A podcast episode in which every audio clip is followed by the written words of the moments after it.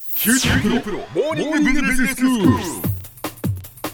今日の講師は久留米大学の塚崎君吉先生ですよろしくお願いします、 はい、よろしくお願いします。先生今日はどういうお話でしょうか、はい、今日はですね、黙っている人の声を感じ取ろうという話です。ほう最初は満足している人は黙っているという話から始めましょわかりましたう。例えば、教室で授業をしている時に学生が手を挙げて、先生、暑いから暖房を止めてくださいと言ったとしますね。その時先生はすぐ暖房を止めてはいけませんね。はい、なぜかというと、手を挙げなかったあ学生は何を考えているんだろうかうん、と考えてみる必要があるからです。はい、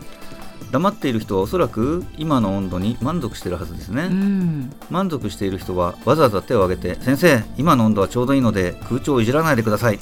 なんて言うわけないですよねそうですねしたがって私が暖房を切った途端に今まで黙ってたあ大勢の学生が一斉に「寒いから暖房を切らないで」と言い出すわけですね確かにそうですね、ええ満足している人は黙っているというのはそういうことですね、そういうことですねだからまあこれは難しいんですけどこちらが想像してですね黙っている人はきっと満足しているんだろうから空調をいじってほしくないんだろうなと忖度してあげないといけないわけですね はい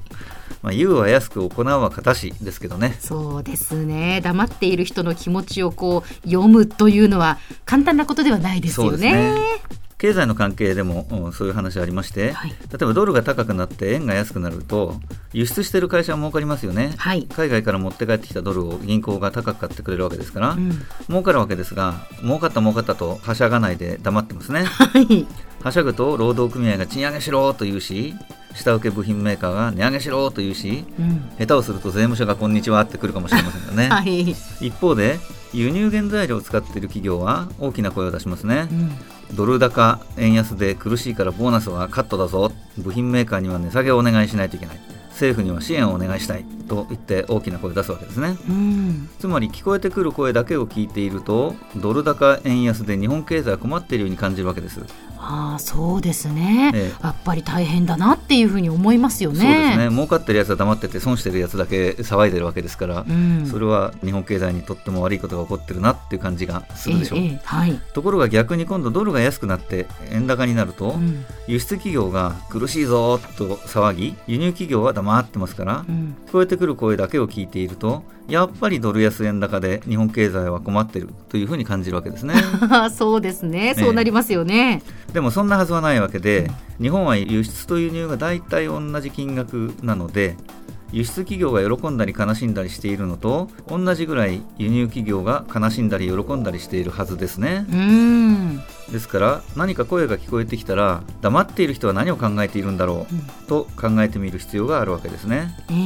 えこれも言うは安く行うは形ですけどそうねですねどうしてもこう大変だ大変だというふうに言っている声ばっかりが、まあ、聞こえてきますのでそうですねこだけでこう判断してしまいがちですよね。そうですねまあ、黙っている人がどうなのかっていうところまで、なかなかやっぱりこう考えが及ばないそうですねですよねええまあ、マスコミの方もですね、儲かってない方の会社が大変だって騒ぐとそっち取材に行くんですけどねはい、儲かってる会社が黙ってる方にも取材に行ってほしいな とこれも結構難しいことをお願いしてるんで非しょ常うにけど難ねしいですね。えーじゃあ今度はですねその場にいない人の声を聞くという話をしましょう はい、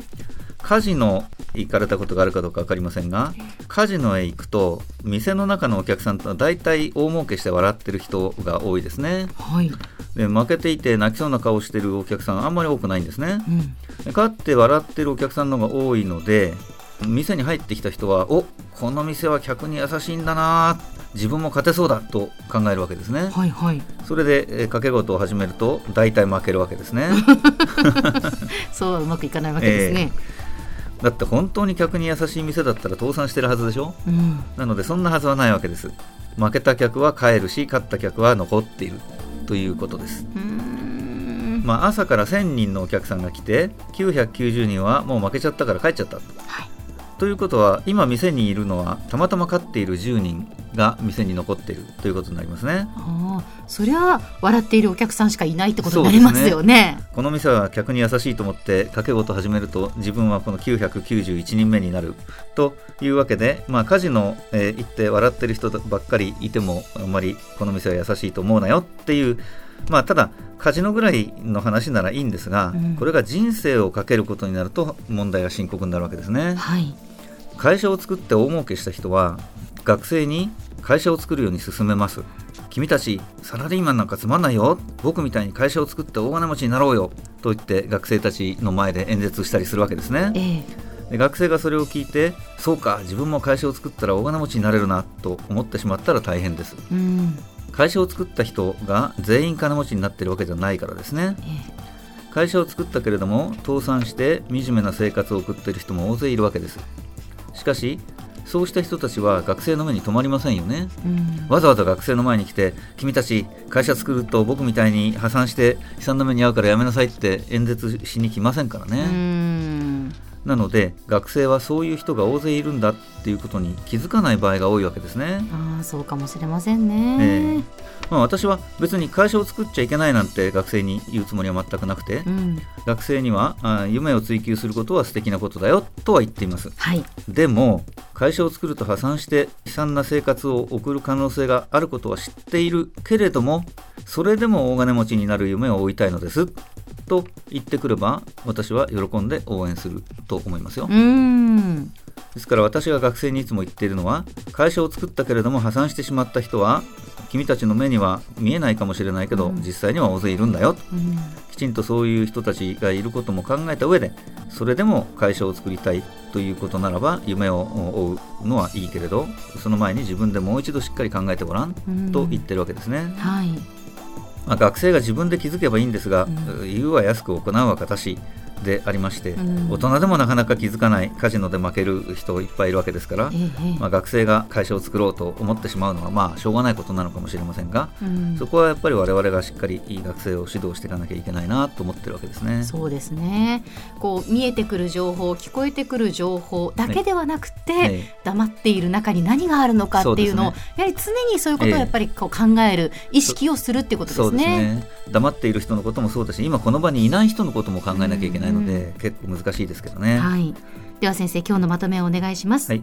誰かが何かを発言したら黙っている人も同じ考えなのだろうか今ここにいない人も同じ考えなのだろうかと考えてみる必要があります言うは安く行うは形ですが今日の講師は久留米大学の塚崎君吉先生でした。どうもありがとうございました。はいありがとうございました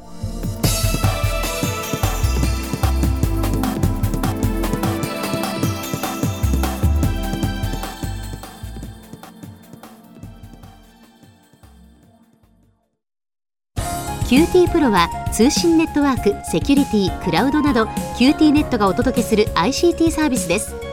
九州中に展開した光ファイバー網を基盤に一番身近なビジネスパートナーとして九州の企業、自治体の皆様をサポートします詳しくは QT プロで検索を